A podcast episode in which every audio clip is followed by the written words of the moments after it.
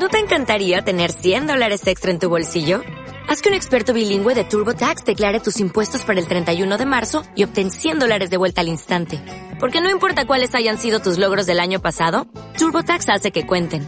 Obtén 100 dólares de vuelta y tus impuestos con 100% de precisión. Solo con Intuit TurboTax. Debes declarar para el 31 de marzo. Crédito solo aplicable al costo de la presentación federal con TurboTax Full Service. Oferta sujeta a cambios o cancelación en cualquier momento.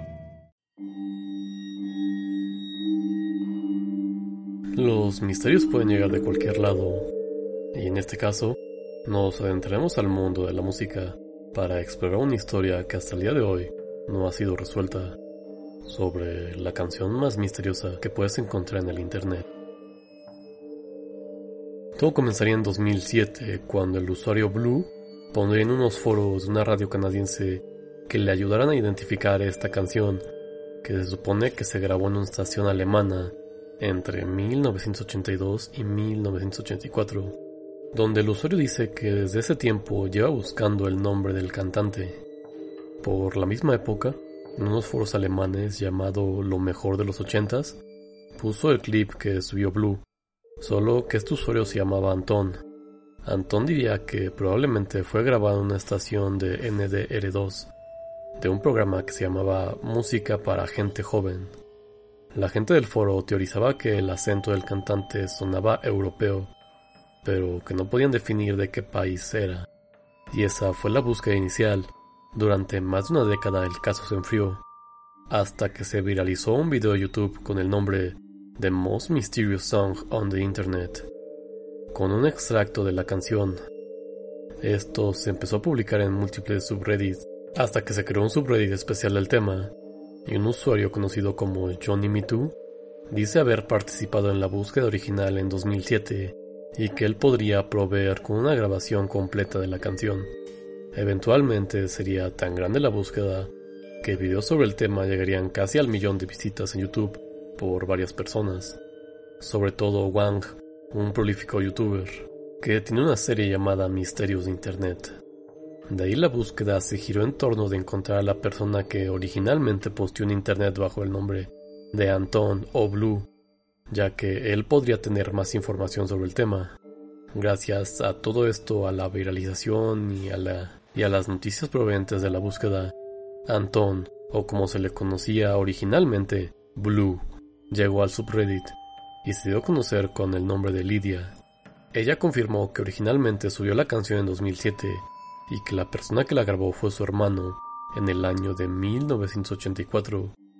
Con rapidez se confirmó que efectivamente era ella quien fue el usuario original, ya que se conectó a su cuenta original y dio screenshot de más pruebas.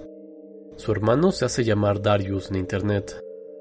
Él confirma que lo grabó directamente de la radio, porque una canción que sonaba bien, pero que tampoco sabía quién era el grupo o el artista.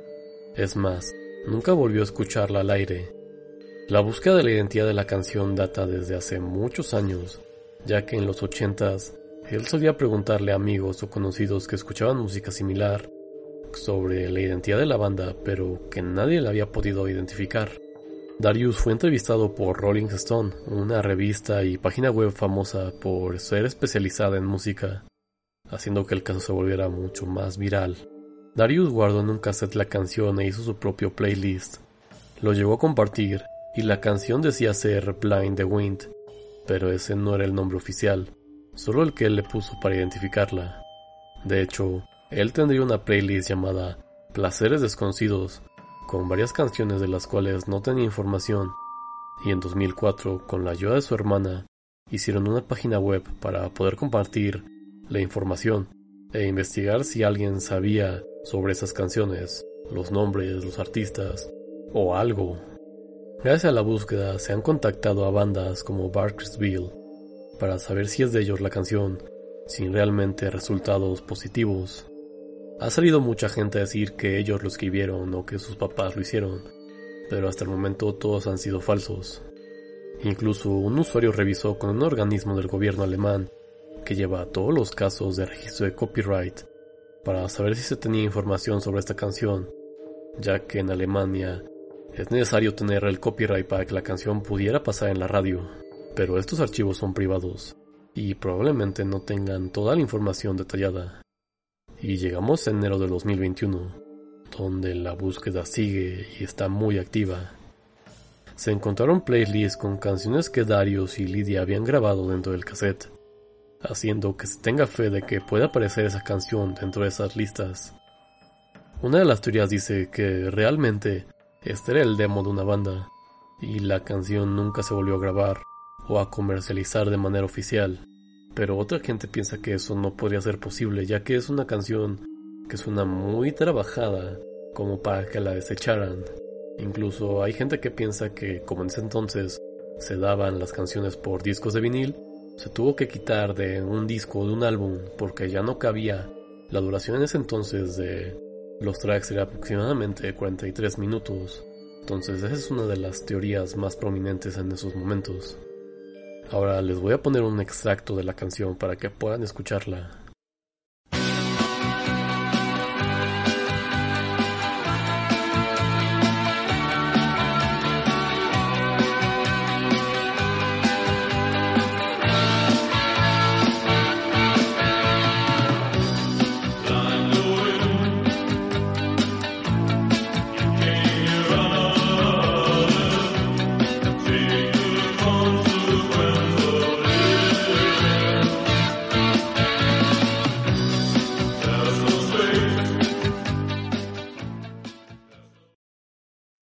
Eso es todo por el momento.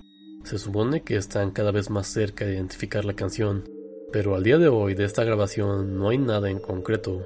Es un tema fascinante ya que parece ser que no hay ninguna otra grabación de esta canción en ningún lado. Si esta persona en su día no hubiera guardado el audio, probablemente estaría perdido en los anaqueles de la historia. Además de que la gran mayoría de personas que han escuchado este track sienten que es algo que ya han escuchado antes que da una sensación de familiaridad, y la verdad es que sí.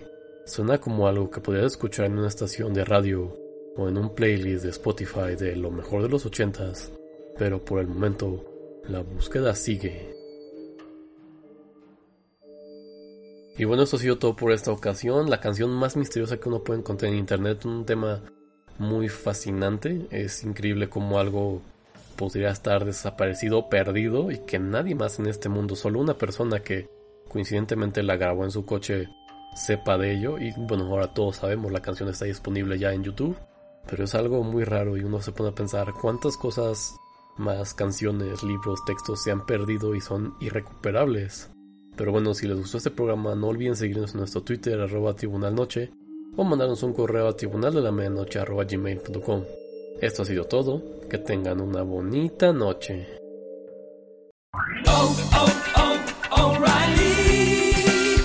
you need parts? O'Reilly Auto Parts has parts. Need them fast? We've got fast. No matter what you need, we have thousands of professional parts people doing their part to make sure you have it. Product availability. Just one part that makes O'Reilly stand apart. The professional parts people. Oh, oh, oh, O'Reilly.